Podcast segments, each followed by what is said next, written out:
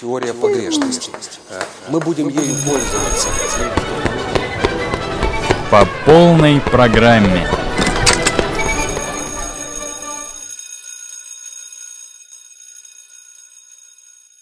Я, Вера Гидройц, еще стану одной из первых в России женщин-хирургов, получу звание профессора, возглавлю медицинскую кафедру, стану участницей русско-японской войны, прозаиком и поэтессой.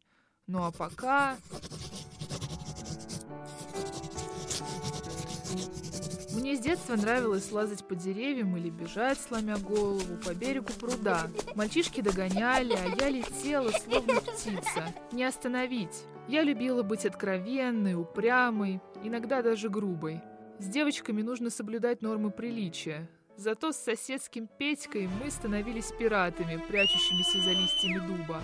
Бывало, упадешь, поставишь ссадину и радуешься. Ведь это было боевое ранение, которое мы лечили всей командой. Завязывали бантиком бинт. Главное, чтобы родители не увидели, а то опять начнут говорить «Как ты себя ведешь? Ты княжна! А ну сейчас же домой!» Но мне было все равно, ведь мама тщательно скрывала от меня бедственное положение дел и потерю титула поэтому я никакая не княжна.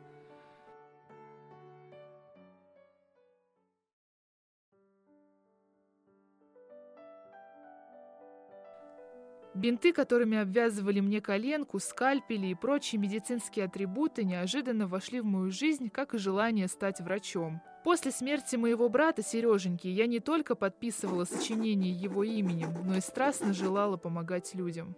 Преподаватели Брянской гимназии, кроме Василия Розанова, не разделяли мои симпатии к литературе. Поэтому меня сразу же исключили из-за сочинения эпиграмм, выпуск рукописного сатирического листка и конфликт с учительницей. После этого отец, по согласованию со своим другом-промышленником Сергеем Мальцовым, отослал меня в Любахну, к заводскому фельдшеру для обучения лекарскому делу. Медицина настолько завораживала мое воображение, что я начала самостоятельно готовиться к поступлению на медицинские курсы профессора Петра Лесговта, которые тот организовал у себя на квартире в Санкт-Петербурге. С детства меня не могли назвать красивой даже родители, слишком уж высокая и чересчур грузная. Поэтому верилось, что с такой внешностью и целеустремленностью я смогу преуспеть в медицине. Не без труда я смогла поступить и окончить курсы Лесговта с отличием – мы сдружились с профессором. Он видел во мне, юной девочке, талант и дал наставление. «Тебе нужно уезжать отсюда». Было в этой фразе что-то резкое, недружелюбное, но в то же время правдивое. Я понимала, что в России не получить высшего образования. У женщин просто не было такого права. Но здесь произошло то, что сдвинуло мои планы на несколько лет.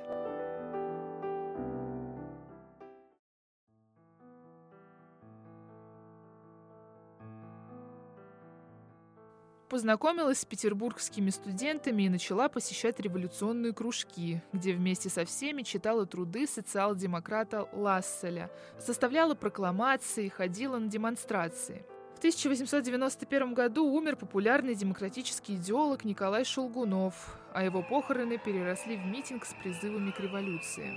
Собравшихся разогнала жандармерия, а на следующий день были проведены массовые аресты. Среди задержанных оказалась и я. После обыска и допросов, не найдя серьезных улик, меня выслали в поместье отца.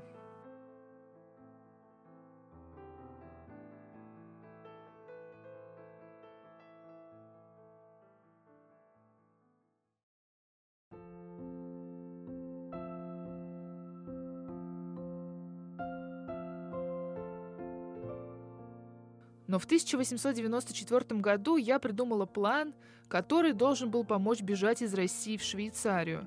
Мужчины меня не интересовали, поэтому я вступила в фиктивный брак со своим петербургским другом, капитаном Николаем Афанасьевичем Белозеровым. Новая фамилия давала мне возможность сделать документы, а замужество – отличная причина для свободы.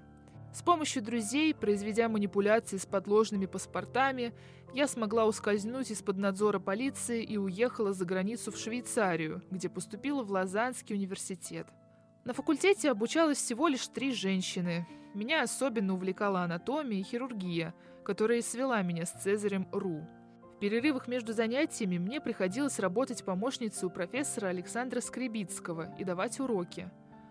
Моя семья с трудом сводила концы с концами и не могла финансово обеспечить. Но я не сетовала на трудное положение, а только с большим энтузиазмом зарывалась в медицинские учебники.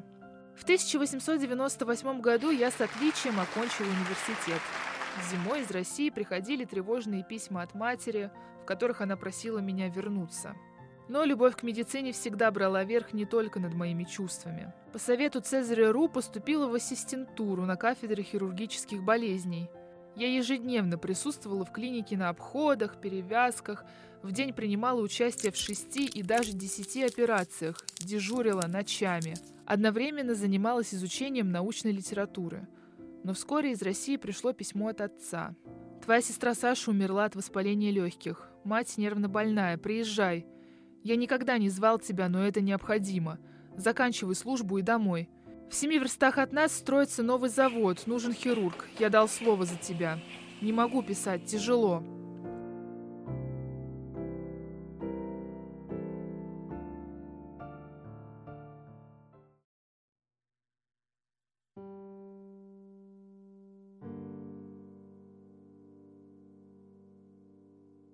Весной 1899 года я вынуждена вернулась в Россию одна.